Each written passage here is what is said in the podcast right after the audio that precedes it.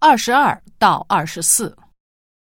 据报道，法国总统马克龙在接受记者采访时表示，人工智能可能会威胁到民主体制，如果不加以限制的话，西方的民主将会遭到破坏。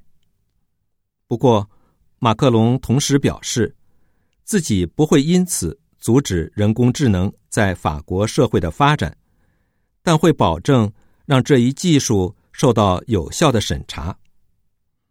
马克龙还表示，人工智能将来会彻底改变能源、运输、金融，甚至医疗等很多领域的主要行业。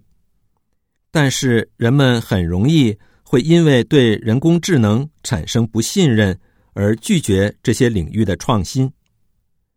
因此，未来法国所有的人工智能算法都将开放审查。这是为了最大程度的减少他们可能对民主造成的威胁。二十二，马克龙总统认为人工智能会对什么造成威胁？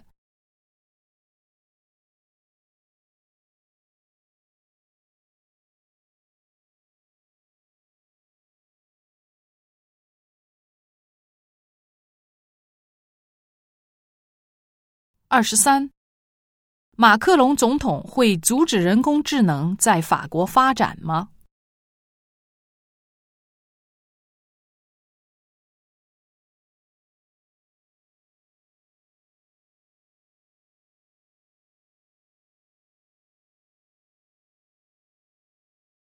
二十四，人们为什么有可能拒绝创新？